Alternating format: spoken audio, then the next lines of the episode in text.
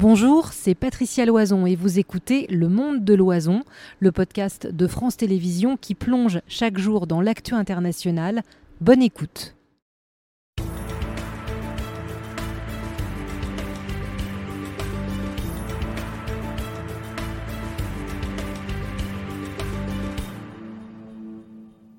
Et rebonsoir si vous nous rejoignez. Le monde de l'oison, c'est deux heures. La deuxième heure commence maintenant avec vous. On vous répond. C'est votre émission d'actualité. Ce sont vos questions qui la construisent sur le harcèlement. D'abord, premier thème de ce soir après euh, ce nouveau suicide à Poissy. On vous en parlait dès hier d'un jeune adolescent. Harcèlement, pourquoi tant de drames. Vous avez été victime de harcèlement, vous êtes parent, euh, prof, proviseur. Posez-nous euh, vos questions. Et puis, euh, deuxième thème qu'on abordera dans quelques minutes. La réforme est entrée en vigueur. La jugez-vous juste? Nos experts vous répondront. Comment partager vos questions.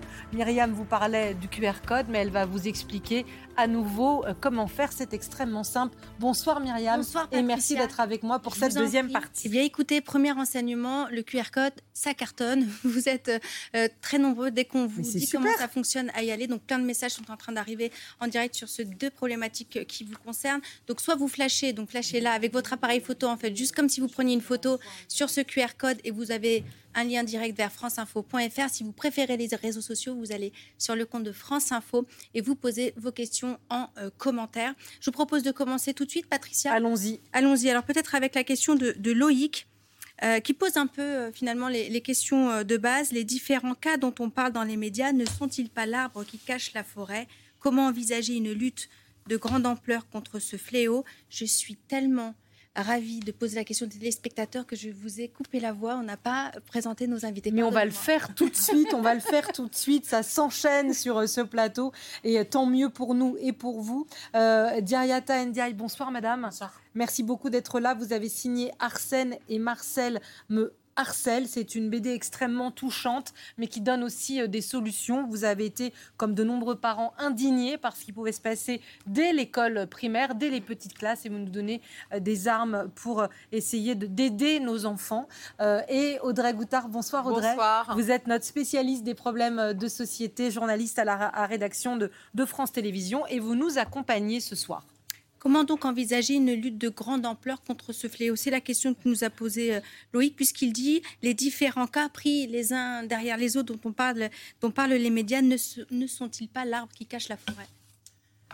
Ce, téléspectateur a entièrement raison. Quand on parle de harcèlement scolaire, on parle euh, donc de, nos enfants qui sont touchés. Euh, ça concerne entre 800, 800 000 et 1 million d'élèves. Donc effectivement, euh, c'est l'arbre qui cache la forêt. Euh, avant toute chose, j'aimerais adresser vraiment toutes mes condoléances à, cette famille qui est touchée. Et puis, je pense aussi à toutes les familles des personnes qui subissent du harcèlement ou qui ont vécu des drames qui n'ont pas été médiatisés. Et je pense aussi aux autres familles qui ont subi des drames, qui sont face à cette actualité qui, est terrible. Je pense notamment à, Nora Fraisse. qui était avec nous hier sur euh, ce plateau. Ben, euh, Tout à fait. Son combat a commencé il y a plus de dix ans.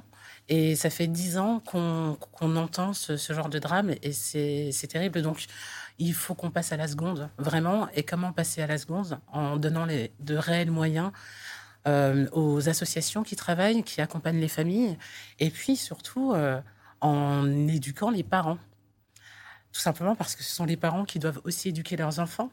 Et ces enfants qui pour qu'ils ne deviennent pas harceleurs ou pour qu'ils ne soient pas harcelés Alors, les, les, alors, le harcèlement, ce n'est jamais de notre faute. Donc, ce n'est jamais de la faute des enfants. Par contre, euh, apprendre à ces enfants à bien se comporter avec les autres enfants, c'est de la responsabilité des parents et ça fait partie de l'éducation. On a tendance à voir et à imaginer nos enfants uniquement comme potentiels victimes de harcèlement, mais on les considère hmm. très rarement comme de potentiels auteur et harceleur. Et donc, euh, c'est tout ce travail-là qu'il faut mener et il faut donner des billes aux parents aussi. Alors, on va revenir euh, à ce qui nourrit et ce qui a déclenché cette discussion et le fait qu'on puisse répondre à vos questions. C'est évidemment ce qui s'est passé euh, il y a deux jours à Poissy. L'émotion est toujours très forte après le suicide euh, de ce jeune garçon. il avait été victime de, harcèlement au collège. On sait désormais qu'il y avait eu des signalements. D'ailleurs, les, élèves que nos équipes ont rencontrés ce matin le, confirment. alors, est-ce que ce drame aurait pu être évité? C'est un peu la question que, vous posiez, euh, Madame euh, Florence Bousquilla avec Florence Steele et David Fossard. Accrocher un mot sur la grille du lycée, en hommage à son ami Nicolas, 15 ans, qui s'est suicidé avant-hier. Merci Nicolas pour toutes ces années. Tu étais mon meilleur ami et tu étais comme un frère pour moi. Tu vas nous manquer. Quand Nicolas voyait que j'étais pas bien, il venait vers moi pour essayer de un peu de me réconforter en me demandant s'il voulait bien qu'on joue tous les deux. C'était vraiment une bonne personne. Est-ce qu'il t'avait parlé des problèmes de harcèlement qu'il avait subi l'année dernière? Euh, Non, il m'a pas donné de détails, il m'a juste dit qu'il s'était fait harceler. Il m'avait dit de faire attention justement. Au sein de ce lycée, aujourd'hui sous le choc, Nicolas s'était plaint l'an dernier d'être victime d'injures et de brimades de la part de certains élèves. Il était alors scolarisé en troisième. L'établissement était informé, mais la famille avait dénoncé une absence de mesures suffisantes. Depuis cette rentrée, l'adolescent était inscrit dans un autre établissement. Comment mieux protéger les élèves harcelés? D'abord en écartant les harceleurs. C'est possible depuis cette rentrée. Ils peuvent être exclus pour des actes commis au sein de leurs établissements ou ailleurs et pour cyberharcèlement. Une mesure nécessaire selon ce représentant d'association, lui-même ancienne victime. Ce qu'on constate aussi, c'est qu'à chaque fois qu'il y a des déplacements d'élèves victimes ou harceleurs, les faits de harcèlement se reproduisaient. On a même des anciennes victimes qui devenaient des harceleurs, parce que du coup, par manque de confiance en soi, ils transformaient ça en violence. Bref, il faut, au-delà de ce déplacement, et c'est très bien cette mesure, rétablir une justice, il faut qu'il y ait d'ailleurs un suivi des faits par des accompagnements pour les deux, le harceleur et la victime. Cet après-midi, Brigitte Macron devrait se rendre au domicile de la famille du jeune adolescent. Si vous nous rejoignez, on vous répond. C'est le deuxième temps du monde de l'oison. Le QR code s'affiche. Myriam euh, vient de vous l'expliquer. C'est assez simple. Vous flashez avec votre appareil photo et ça vous renvoie sur euh, franceinfo.fr pour poser euh, vos questions. Pardon, euh, Maxime euh, Repère, j'ai oublié de vous présenter, monsieur. Vous êtes vice-président euh, du syndicat des enseignants. Merci de vous être rendu disponible parce qu'évidemment, les parents se posent aussi des questions sur ce que peut faire, ce que doit faire, ce que doivent faire les directeurs, les proviseurs et les principaux des collèges, écoles et lycées. Myriam, c'est à vous. On a d'abord une réaction de Perico sur les propos que vous venez de, de nous porter. Hein. L'éloignement des enfants harceleurs est un premier pas positif, mais la mise en cause éducative des parents n'est-il pas le second pas nécessaire? C'est exactement ce que je pense. Je pense que vraiment, euh, c'est à nous, parents, et je, parle aussi en, tant que, maman, euh, d'éduquer nos enfants et de leur apprendre à se comporter correctement euh, avec les autres enfants, à les respecter, à respecter les différences et à être vigilants euh, sur leur propre comportement. Parce que, je, le répète, euh, les harceleurs ne viennent pas d'une autre planète. Les harceleurs, ce sont aussi nos enfants. Donc, euh, tant qu'on ne s'imagine pas que nos enfants peuvent rejoindre la meute, on, ne les éduque pas à, à, respecter les autres et à ne pas harceler. Donc, c'est le rôle des parents euh, d'en faire aussi un sujet, effectivement, de poser la question à leurs enfants, de savoir comment ils se sentent, est-ce que tout se passe bien à l'école, comment est-ce qu'ils euh, sont harcelés ou pas, mais aussi les questionner sur leur propre comportement, euh, aussi bien en tant que témoins de harcèlement parce que si on, ne les accompagne pas à réagir, si on ne leur dit pas que si tu es témoin d'une situation euh, désagréable ou d'une situation de violence, que tu as aussi un rôle en tant que témoin. Si on ne leur dit pas que les violences sont interdites, que harceler les camarades c'est interdit. Alors justement, on a une euh, intervention de David. On n'y arrivera pas. Et on peut évidemment entendre chacun de nos intervenants. Euh, comment conseiller un enfant à pouvoir se défendre seul au premier abord face à un harcèlement scolaire alors nous, ce qu'on conseille généralement, c'est qu'il faut arrêter de demander aux victimes ben, d'aller chercher de l'aide. c'est le rôle de toutes les personnes qui sont tellement. Ça demande beaucoup d'énergie d'être victime de harcèlement. Euh, on prend sur soi, on essaye de survivre, on essaye, euh, enfin voilà, de, de, passer une bonne journée. Donc ça demande déjà beaucoup d'énergie. Donc effectivement, ces enfants, s'ils peuvent parler ou s'ils peuvent écrire, s'ils peuvent dessiner, s'ils peuvent alerter quelqu'un. Mais vous nous dites aller voir un adulte. Oui, d'aller voir un adulte. De pas de pas se défendre tout seul ou de pas se gérer tout seul. C'est difficile d'être. Euh, même les même les victimes adultes ont du mal à se défendre. Donc on peut pas demander à un enfant euh, de se défendre seul. On peut l'inciter à parler, à aller demander de l'aide auprès d'un adulte. Et s'il n'y arrive pas, d'aller demander de l'aide à un de ses camarades qui lui peut aller voir un adulte. Et puis après, si ça se passe pas au sein de l'établissement scolaire, ça peut être demander de l'aide à un adulte de confiance, que ce soit les parents ou d'autres personnes de confiance. Alors Maxime Repère, merci d'être avec nous. Il y a beaucoup de questions aussi sur la responsabilité des établissements. Qu'est-ce que font notamment euh, les professeurs? Stéphane qui nous demande quels sont les moyens à disposition des enseignants et des chefs d'établissement pour lutter contre le harcèlement. Quels sont leurs moyens de prévention? Écoutez, ces moyens, ils sont tout simplement, à l'heure où je vous parle, insuffisants. Il y a en fait un programme de lutte contre le harcèlement en milieu scolaire qui s'appelle le programme phare. Ce programme phare, euh, jusqu'à maintenant, concernait les écoles et les collèges. Et depuis cette rentrée, euh, ce programme est étendu au lycée. Alors, on a à peu près un taux de développement de ce programme assez important école et collège, hein, de l'ordre euh, respectivement de 86% et 60%.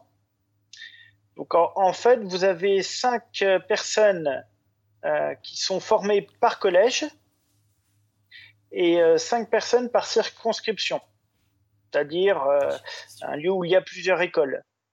Et donc en fait, voilà, vous avez une équipe formée euh, qui peut intervenir en appui euh, de, l'équipe scolaire pour justement résoudre euh, les cas de harcèlement. Le problème, c'est que. C'est à ça que répond, pardonnez-moi, je vous coupe un instant, Yacine qui nous demandait pourquoi n'y a-t-il pas une cellule spécialisée dans l'éducation nationale pour prendre en charge des connaissances du harcèlement, les jeunes et leurs familles en l'absence manifeste de compétences au niveau de l'établissement? Est-ce que ce ne serait pas une des solutions de trouver une structure supra-établissement alors, ce programme phare a, pour objectif justement de, répondre à ce problème-là. Euh, le problème, c'est qu'il n'y a pas assez de personnes. Mmh. Il n'est pas élargi à tous les établissements scolaires du second degré. Et il faut bien prendre conscience que les personnes qui font partie de ce dispositif-là, les adultes qui sont formés, ce sont euh, des adultes bien sûr volontaires hein, et qui, euh, comme tout à chacun. Maxime euh, Repère, je vous coupe, pardon monsieur, je vous donne un exemple très simple.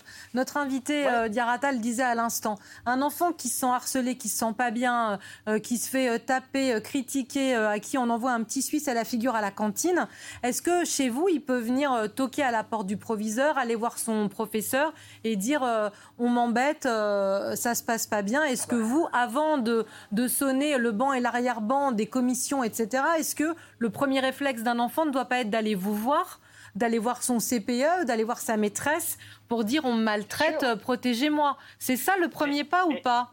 et je complète avec euh, la question qui vient juste d'arriver de Myriam. Y a-t-il besoin de preuves pour signaler un harcèlement scolaire? Avec quoi euh, vient l'enfant pour pouvoir être entendu?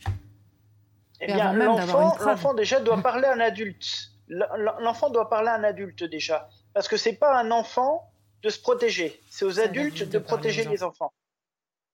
voilà. Donc, un enfant, un enfant qui se sent, euh, qui se sent mal doit en parler. Alors, il peut le faire au chef d'établissement, auprès du chef d'établissement, auprès de son professeur, euh, professeur principal, CPE, l'infirmière euh, scolaire, bien évidemment. donc voilà, l'adulte recueille justement la parole de l'enfant euh, et, on avise le, chef d'établissement euh, euh, pour probablement ensuite rentrer en contact avec la famille. Et puis voilà, pour qu'il y ait quand même une forme de sécurisation de, de, de l'enfant. Voilà, parce que l'objectif, c'est pas simplement d'écouter l'enfant et de ne rien faire derrière. Cette question de Thibault pour euh, compléter un peu ce tour d'horizon.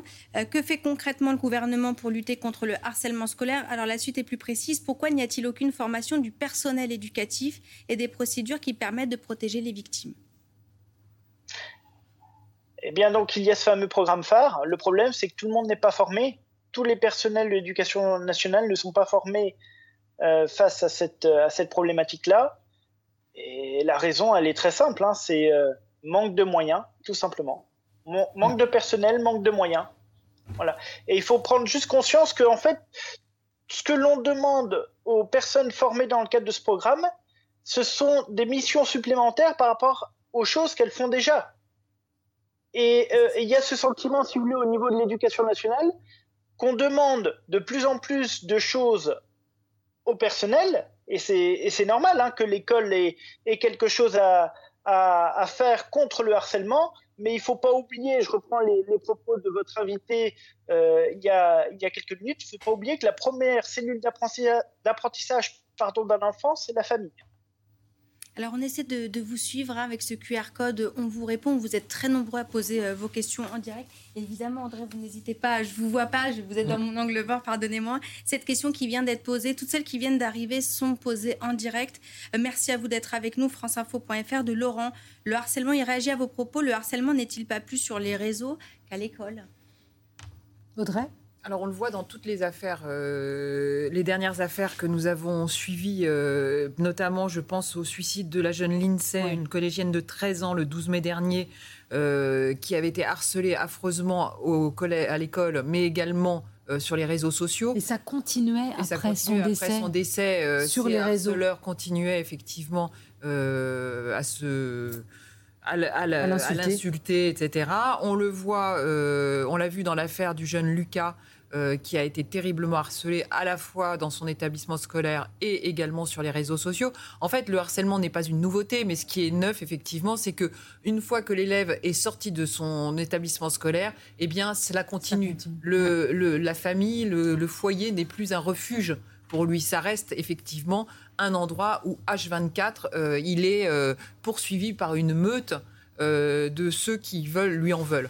Donc ça, c'est ça, c'est ce qu'on voit. Je voulais ajouter par rapport à ce que disait Monsieur tout à l'heure, c'est que euh, oui, effectivement, les proviseurs euh, prennent leur rôle au sérieux, les CPE, etc. également, mais que ce soit dans l'affaire de l'INSEE ou dans cette dernière affaire euh, euh, qui suscite notre débat, eh bien, à chaque fois, c'est euh, le, les établissements, les chefs d'établissement avaient pris leur part, on discutait avec les parents, on discutait avec les harceleurs, les harceleurs avaient été convoqués, les parents des harceleurs avaient été convoqués, les, les, les victimes également, il y a des mains courantes déposées, on sent quand même qu'il y a quelque chose qui se passe. et pourtant, ça n'empêche pas le geste fatal. fatal. Donc, on, se demande effectivement à un moment donné, lorsqu'on étudie tous ces cas, on se dit, mais en fait, euh, le, rôle du chef d'établissement, du CPE, etc., ne suffit à l'évidence pas. Quand bien même il y a un suivi, eh bien, ça ne marche pas dans, les cas les plus, graves comme cela. Comment gérer euh, euh, les, harceleurs, nous demande Fred. Les changer d'établissement n'est pas forcément la meilleure des solutions, nous dit-il. On ne déplace que le problème. Monsieur le proviseur Question pour vous. Oui. Maxime Repère. Euh, Est-ce que c'est une bonne idée? Est-ce que euh, on, enlève un harceleur de chez vous et puis on le met dans un autre établissement? Est-ce que finalement euh, c'est alors concrètement, ça ne résout pas le problème. Hum. Ceci étant, il est quand même bien plus logique que ce soit le harceleur qui change d'établissement plutôt que la victime. C'est déjà, c'est déjà, je pense, plus cohérent euh, pour lutter face au harcèlement. Mais derrière, euh, je veux dire, si on déplace simplement l'élève et que l'élève recommence ailleurs, je veux dire, on, est guère plus avancé au final. Pardon, mais quand il arrive ailleurs, le nouvel établissement sait ce qui s'est passé, connaît le dossier de cet enfant, il n'est pas mis sous surveillance. Oui, il est informé. D'accord. Il est informé. Il est informé. L'équipe le, éducative normalement est informée, euh, est informée de cela. Merci beaucoup. Je, voudrais juste donner, juste donner deux numéros, deux numéros de téléphone qui sont importants. Le premier, c'est le 30-20 pour les, les, victimes et leurs familles. Et le deuxième, c'est le 30-18 pour le cyberharcèlement.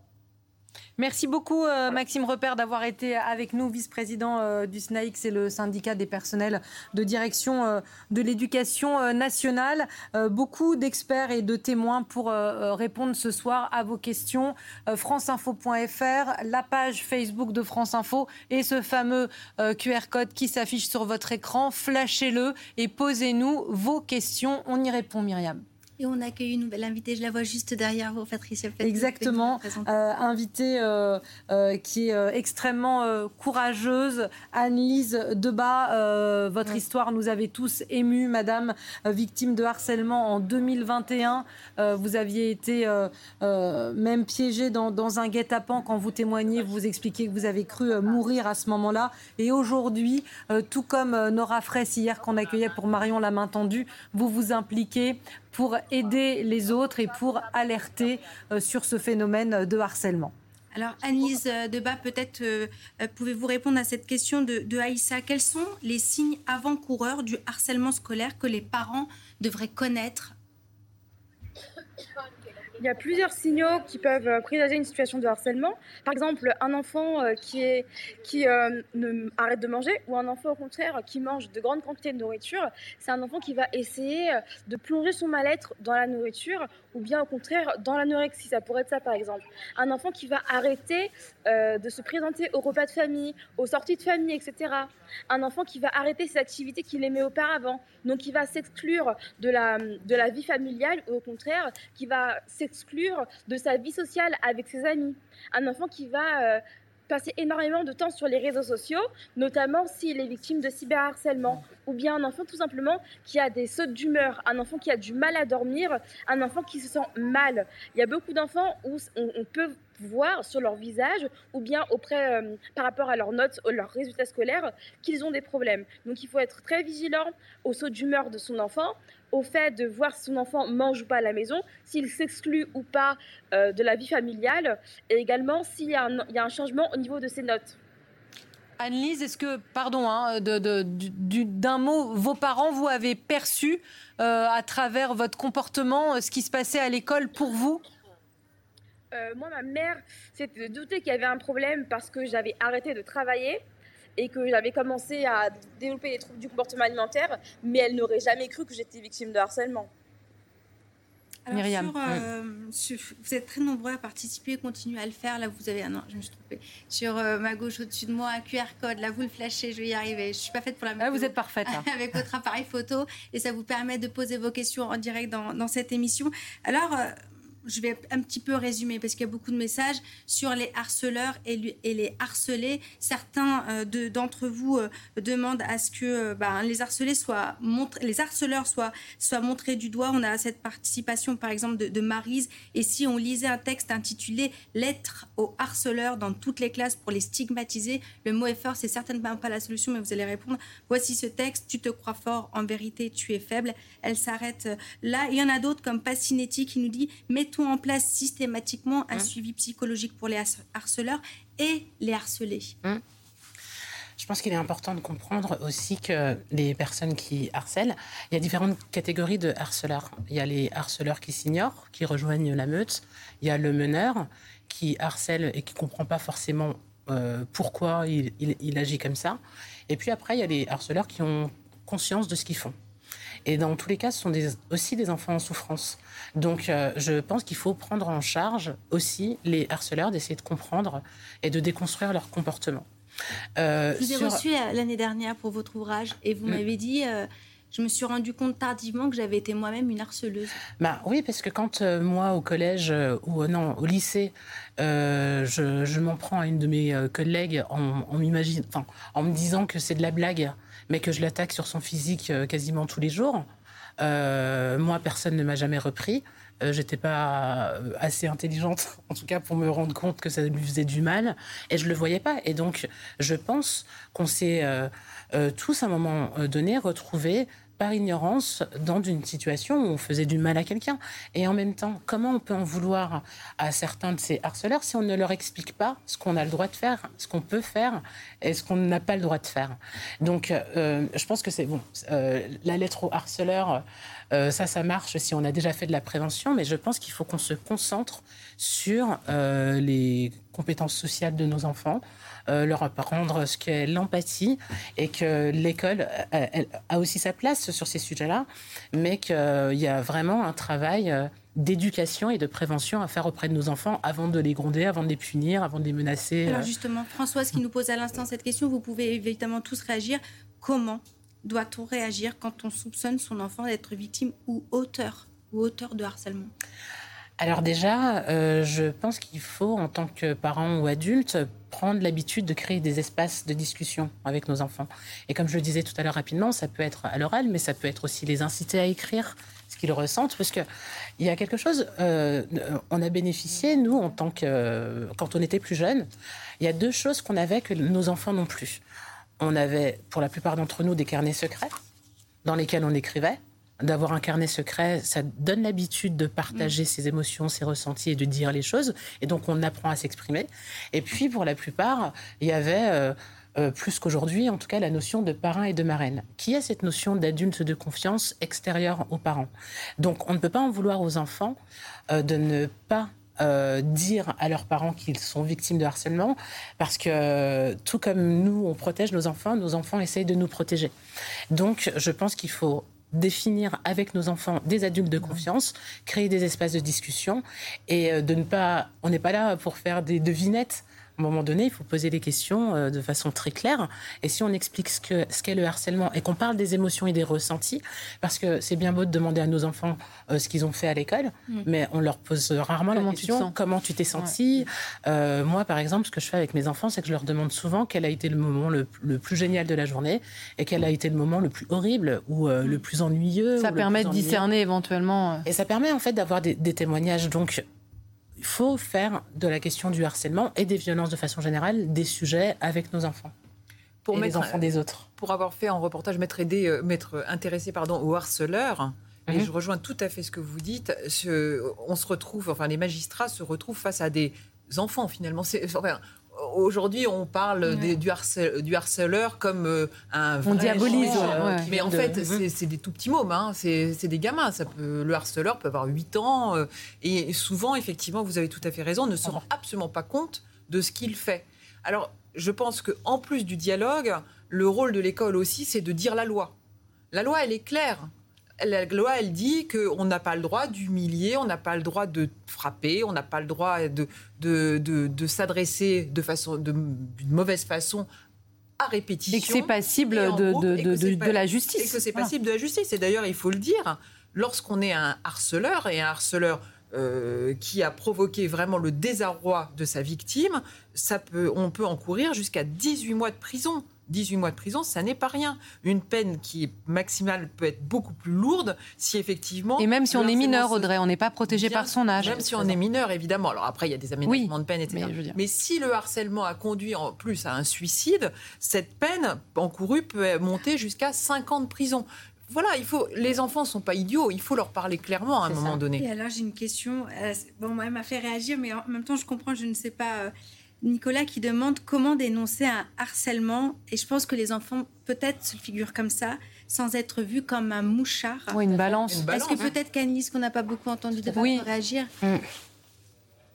Annelise, est-ce que vous avez entendu la question qui nous est euh, posée souvent... Oui, oui, j'ai entendu la question.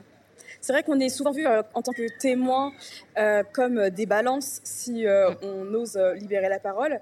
Mais ce qui est possible de dire aux jeunes, aux enfants, c'est qu'il est possible de libérer la parole par l'écrit, comme disait l'invité sur le plateau. Il est possible de, libérer la parole par l'écrit, notamment au travers de dessins, au travers de lettres qu'on donnera en secret à, notre maîtresse ou à notre maître, ou bien aller voir nos propres parents qui, eux, iront le, dire à la suite au professeur à l'école. Mm.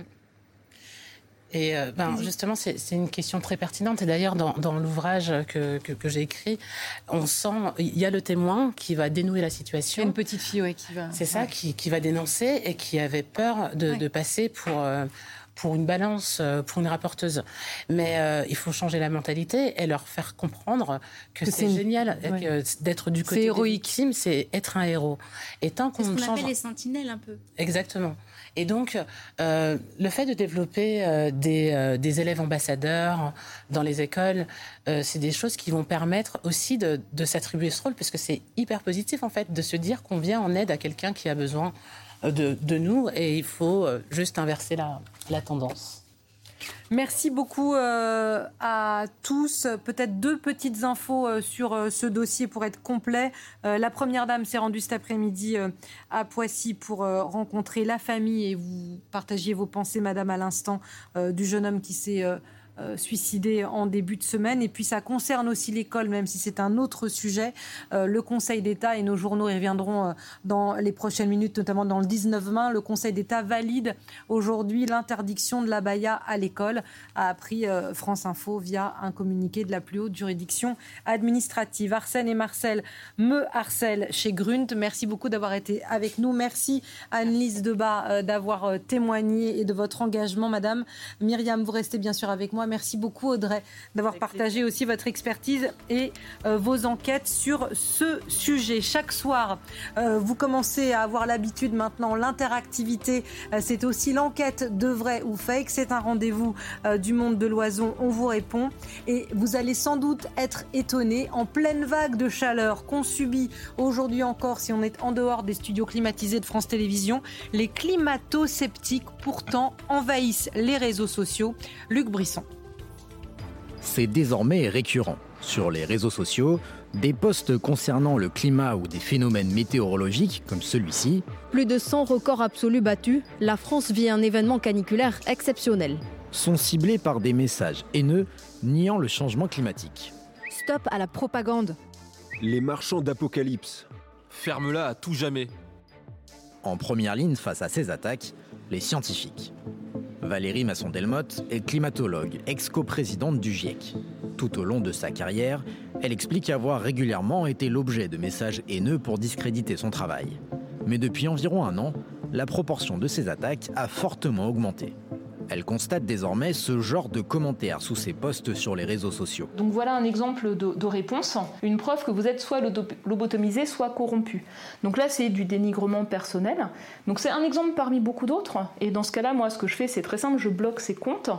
Euh, mais euh, c'est aussi quelque chose qui me heurte dans mon attachement à, à l'échange, à la liberté d'expression. Nombreux sont ses collègues scientifiques à subir des attaques similaires. Le climatologue Christophe Cassou a récemment temporairement supprimé son compte Twitter face à ce harcèlement. Et ce n'est pas un cas unique. La revue scientifique américaine Trends in Ecology and Evolution a mené une étude sur plusieurs centaines de milliers de comptes Twitter abordant les questions environnementales. Et plus de la moitié des comptes étudiés sont devenus inactifs sur la plateforme face à l'émergence de comptes climato-sceptiques. Ce que l'on voit, c'est une volonté quasiment comme de la propagande, de désinformation euh, sur les réseaux sociaux, donc euh, remettre en cause euh, les sciences du climat, saper la confiance de la société par rapport aux individus scientifiques, faire croire qu'ils ont un agenda caché ou des choses comme ça. Une communauté de désinformation qui prend de l'ampleur d'après une étude du CNRS. Symbolisés ici en orange, ces climato-sceptiques de plus en plus agressifs représentent près d'un tiers des comptes Twitter abordant les questions climatiques. Et Luc Brisson euh, nous a rejoint pour répondre à vos questions sur cette enquête. Euh, Luc, est-ce qu'on en sait plus sur le profil, c'est impressionnant, hein, de cette communauté climato-sceptique Est-ce qu'il ne parle d'ailleurs que du climat? Maintenant, ce qui est assez intéressant de voir, et on le voit avec euh, cette enquête du, CNRS, c'est qu'ils ont aussi deux autres sujets de prédilection. Le premier, c'est la guerre en Ukraine. Cette enquête du CNRS nous dit que la majorité des comptes climato-sceptiques eh bien, ont aussi relayé de la propagande russe euh, sur Twitter. Et l'autre sujet, eh bien, c'est le Covid. Alors, pour prendre un exemple, un des plus gros influenceurs Twitter de cette communauté euh, climato-sceptique, euh, c'est ce compte. Alors, lui, il fait beaucoup de, de posts pour réfuter les rapports du GIEC. Et avant de parler de climat, eh bien, il parlait de Covid et notamment euh, de vaccins en relayant eh bien, beaucoup de euh, fausses informations. Donc, on a vraiment une communauté en ligne eh bien, qui migre de sujet en sujet en fonction de mmh. l'actualité, euh, le Covid, la guerre en Ukraine, le climat, avec un point commun, c'est la désinformation. Est-ce qu'on connaît euh, leurs accointances euh, politiques et est-ce qu'on sait pour qui votent ces climato-sceptiques? Bien oui, euh, on, le sait, le, CNRS nous apprend que l'immense majorité de cette communauté, elle est proche de deux partis. On a l'UPR de François Asselineau et les Patriotes de Florian Philippot. Alors, ce n'est pas une surprise, puisqu'on sait que ces, deux représentants politiques ont relayé des positions pro-russes. Ils ont aussi surfé sur les communautés anti-vaccins Covid, notamment pendant les confinements. Donc finalement, c'est pas étonnant de retrouver euh, ces partis représentés euh, chez euh, les climato-sceptiques. Donc c'est une communauté qui est très importante en ligne, mais qui finalement pèse très peu politiquement, puisque l'UPR et les Patriotes, ils ont quasiment aucun poids, aucun poids électoral. Merci beaucoup, Luc, pour votre enquête et puis pour ces réponses que vous nous avez apporter. Euh, c'est effectivement euh, assez intéressant de voir comment ça saute d'un sujet à l'autre, de l'Ukraine au climat, avec pour point commun évidemment euh, la désinformation. Vous restez avec nous, peut-être en tout cas vous êtes le bienvenu pour le deuxième temps de On vous répond sur un thème qui concerne nos aînés. On vient de parler de la jeunesse et du harcèlement. On va parler de la réforme des retraites. Regardez le thème qu'on vous a proposé sur le site de franceinfo.fr et sur notre page Facebook. La réforme des retraites that est-elle juste Et Myriam me l'a dit à l'oreille, elle va vous le redire euh, très fort. Le QR code qui s'affiche sur vos écrans vous permet de nous poser vos questions sur ce thème. Donc la retraite, cette réforme, est-elle juste en direct Et vous me dites c'est incroyable. On a des questions, des questions. Alors un peu de respect pour Myriam, faut qu'elle reprenne son souffle. Allez-y tranquillement, on va vous répondre. Et je présente nos invités. Hervé Lebras, euh, démographe qu'on ne présente plus. Vos travaux font référence. Bonsoir monsieur. Bonsoir. Euh, avec l'arrêt, alors vous êtes assez ironique, euh, voire taquin dans votre titre, la réforme des retraites expliquée, trois petits points au gouvernement, au cas où le gouvernement n'aurait pas compris son texte, aux éditions euh, Flammarion. Vous pourrez répondre, j'en suis sûr, à nos euh, téléspectateurs. Et Bruno Cotresse, bonsoir Bruno. Merci d'être avec nous, politologue, chercheur au CNRS et au CEVIPOF. Vous êtes également enseignant à Sciences Po euh, Paris. Myriam, est-ce qu'on va tout de suite aux questions ou est-ce que vous voulez nous rappeler comment on fait? Tout de suite aux questions, aux questions. Alors, on va aller tout de suite aux questions. Vous êtes très nombreux, en fait, donc on va essayer juste quand même de donner de l'ordre. On va commencer quand même par une question générale parce qu'on passe déjà aux solutions. Le moins que l'on puisse dire, nous dit par exemple Loïc, c'est que cette réforme n'est pas claire aux yeux de tous. Comment la rendre plus lisible et moins injuste? La question de base qu'il nous pose ce soir. C'est ce que vous dites dans votre livre d'entrée de jeu avec votre petite lettre au président. Oui, vous, l'avez rencontré d'ailleurs. Hein. Non, non, c'était un des conseillers importants du, président. Et au fond, euh, c'est ce que je raconte au début du livre. C'est lui qui m'a mis sur la piste du plus gros problème qui était par derrière euh, cette réforme euh, des retraites, bon, qui est un peu long à exposer, mais la question est tout à fait juste. C'est parce que c'est extrêmement compliqué. Cette, parce que depuis 77 ans exactement, les réformes se sont accumulées couche après couche. Et au fond, ce qu'on a fait cette fois-ci, c'est d'ajouter encore une couche. Donc, euh, c'est euh, euh, devenu pratiquement illisible. Pourquoi le gouvernement, c'est le mécanisme aussi qui a l'air de poser question, pourquoi le gouvernement se contente-t-il de nous dire que les caisses sont vides sans nous donner les éléments pour le démontrer, alors même que les pensions ont diminué et que les, les durées se sont allongées? Oui, il, faut qu'on arrive à un équilibre, mais le gouvernement se fonde sur euh, un conseil d'orientation des retraites. Le corps. le corps. Euh, quand on regarde euh, les études du corps et les rapports qu'il fait assez souvent, au moins une fois par an, mais là il en a fait deux assez récemment, la situation actuelle n'est pas une situation mauvaise. Il y a un petit bénéfice actuellement, selon le rapport du corps, du système des retraites. Alors il faut entrer dans le détail, on s'aperçoit que en fait de déficit, il y a des subventions du gouvernement par derrière qui faussent le jeu. Et le gouvernement n'a pas voulu mettre sur le devant de la scène ces euh, subventions. Alors sur la question de la justice, c'est une question extraordinairement importante, parce qu'il faut arriver à dire en quoi consiste la justice. Il ne suffit pas de dire c'est juste ce qu'on fait, et dire en quoi euh, une réforme est-elle juste. Il n'y a pas eu de réponse euh, à cette question. Euh, la seule réponse qui a été donnée, c'est qu'il y aurait à peu près autant de gens qui perdraient que de gens qui gagneraient, ce qui est normal dans une réforme. C'est euh, en fait ce que j'ai tenté dans le livre, c'est euh, de donner une définition de la justice qui soit assez simple. Et cette définition, c'est quand on a cotisé pendant un nombre d'années, eh bien, on a le droit au même nombre d'années d'espérance de vie en bonne santé à sa retraite. Et quand on prend cette définition, on voit que ça cadre bien avec ce qui se passe dans les différences sociales d'espérance de, vie. Ceux qui ont commencé à travailler tôt, eh bien, meurent et ont une espérance de vie nettement plus faible, que ceux qui ont commencé à travailler tard. Bruno Cotteret, certains espèrent que les carottes ne sont pas cuites, comme Thibault. Qu'est-ce qui empêche l'opposition d'user du référendum d'initiative partagée pour faire abroger cette réforme est-ce un blocage constitutionnel, nous demande-t-il euh, Oui, en partie, parce qu'il faut maintenant attendre, maintenant que la loi a été euh, promulguée, il faut attendre, effectivement, maintenant encore, pour tenter le coup à nouveau d'un référendum d'initiative euh, partagée. donc de ce point de vue-là, il y a des vraies contraintes qui sont des contraintes effectivement constitutionnelles. et puis il y a peut-être aussi une autre contrainte, qui est une contrainte un peu plus du contexte politique. Une fois qu'une réforme est rentrée au fond en acte, que des bénéficiaires commencent à, prendre le bénéfice de cette réforme ou au contraire que certains qui ne trouvent pas leur compte euh, ont dû réajuster leur stratégie, euh, euh, le moment de prendre leur retraite. Ça, paraît de plus en plus compliqué, plus on s'éloigne du point de départ initial d'une réforme et de sa mise en œuvre concrète, plus ça devient de plus en plus difficile quand même de la changer en cours de route à nouveau. Et c'est vrai que tout à l'heure, c'était souligné, le système devient de plus en plus illisible. Euh, il y a des réformes qui s'empilent, effectivement. Il y a des exceptions à ces réformes. Il y a des exceptions aux exceptions. Bref, ça, effectivement, malgré les efforts de, pédagogie. Hein, parce ne pensez-vous pas qu'à peine rentrant en vigueur, cette réforme se révèle déjà insuffisante? Elle vient d'être posée à l'instant, oui. dixit quelques économistes ah, influents. Ben, certains économistes disent qu'elle va coûter davantage, au fond, euh, que parce qu'il a fallu des mesures d'accompagnement, parce qu'il a fallu gérer toutes ces exceptions et qu'au fond, l'ensemble de ces dispositifs et de ces mesures va pratiquement annuler, d'après certaines études, le, bénéfice retiré de deux ans de cotisation en plus. Il y a une réponse qui a été donnée. Le corps a fait un rapport en juin dernier et il a regardé ce que donnait la réforme comme bénéfice par rapport euh, à l'ancien système.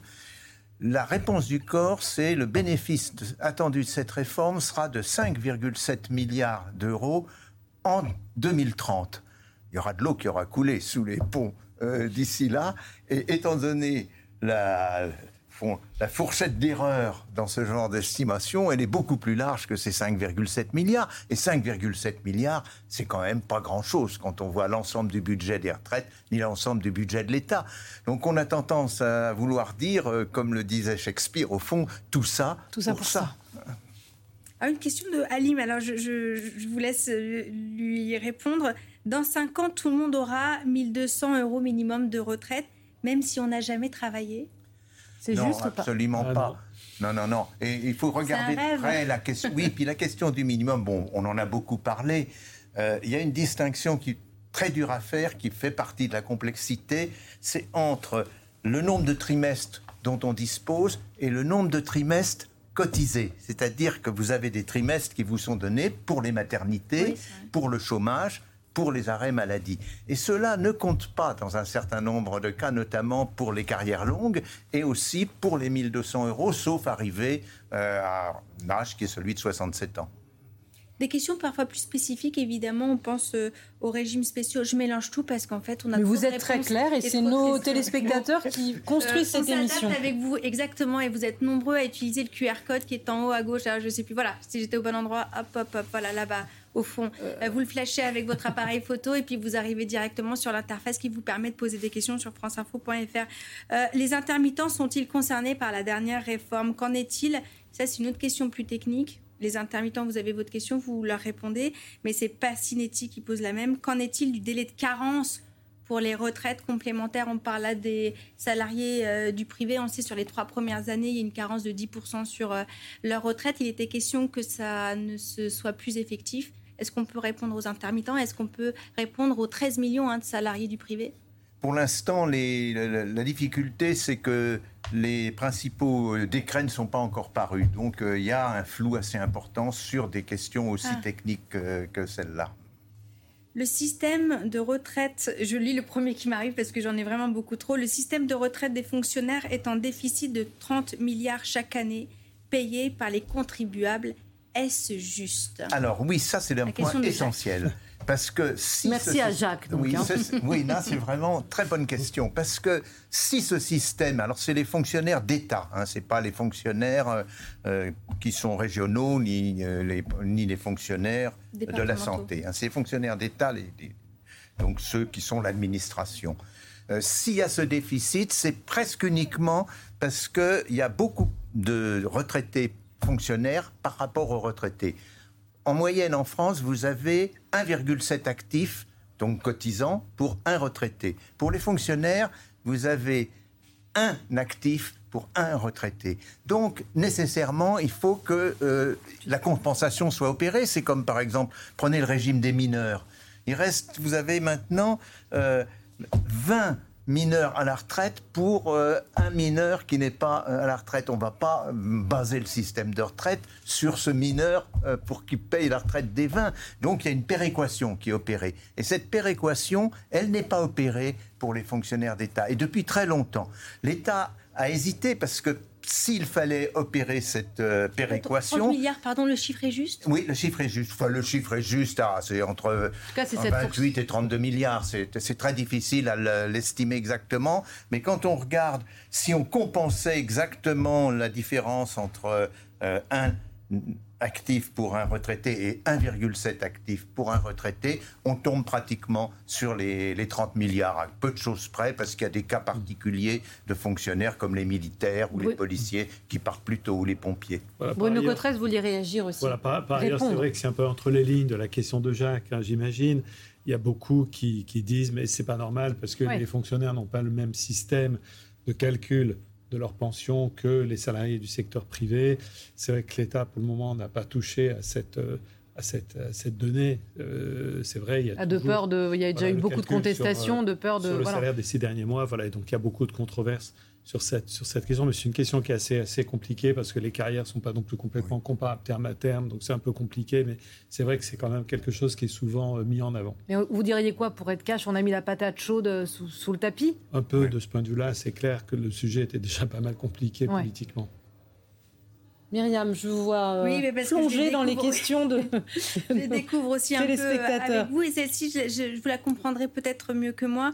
Euh, est-ce que les partis qui se disent d'opposition vont encore faire semblant pendant longtemps? Semblant sur quoi? sur ce qu'on entend par faire semblant. À propos de quel sur, sur la réforme sur, la réforme des ça veut dire faire semblant qu'il n'y aurait pas de problème alors voilà. là effectivement je pense que c'est ce que veut dire je pense que je pense que c'est ça que veut dire euh, veut dire Matt alors c'est vrai que par contre euh, là aussi, c'est quelque chose qui est souvent euh, souligné, de dire les, les partis dans l'opposition ont des prises de position, puis quand ils arrivent aux responsabilités, bah, d'une certaine manière, ils font avec le réel, ils sont obligés eux-mêmes d'engager des, euh, réformes. donc c'est vrai, tout, dépend un peu de ce qu'on entend faire faire semblant. Les partis d'opposition font font pas semblant. Ils ont leurs convictions, ils ont leurs propositions. Alors après, par contre, c'est vrai qu'il faut se tenir à ces propositions quand on est dans l'opposition et qu'on arrive au gouvernement. Il y a moi qui nous dit pour qui euh, la retraite, euh, on était un peu sur ce mot de juste, pour qui la retraite doit être juste Les centres financiers, les capitaux ou pour les retraités? Cette réforme n'est juste que pour les capitaux, c'est ce que lui pense, et les centres financiers et leur gouvernement en place. Je n'ai pas tous les trimestres et je dois travailler jusqu'à 67 ans, sinon plus pour ou sinon plus pour en avoir droit sans exagération.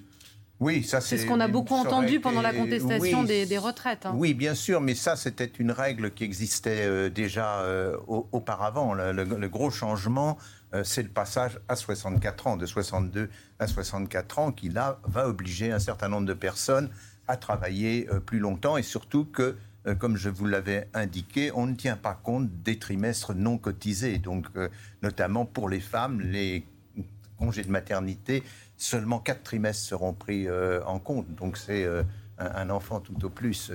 Donc là, il y a eu vraiment euh, une, injustice, je pense. Vis-à-vis des femmes. Alors que ça soit ensuite on ne peut pas dire que ce soit les, les, grands capitaux ou les centres financiers. Je dirais même au contraire, vous savez qu'il y a un autre système de retraite qui est dans un certain nombre de pays qui s'appelle par capitalisation, mmh, qui est un système, je dirais, beaucoup plus libéral.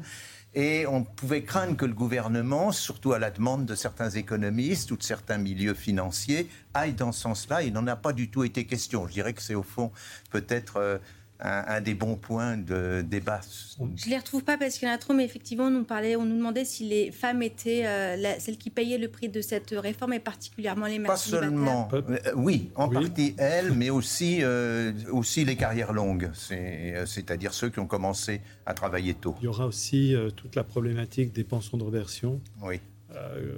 compte tenu aussi du taux de divorce dans la société, des carrières hachées ah des femmes, il y a là un vrai, vrai gros sujet euh, pour les générations qui arrivent. Alors, Myriam, moi, je manie pas aussi la tablette aussi bien que vous. Je vous en prie. Mais je vois celle de Mathieu qui pourrait euh, parfaitement convenir à, à Bruno Cotresse.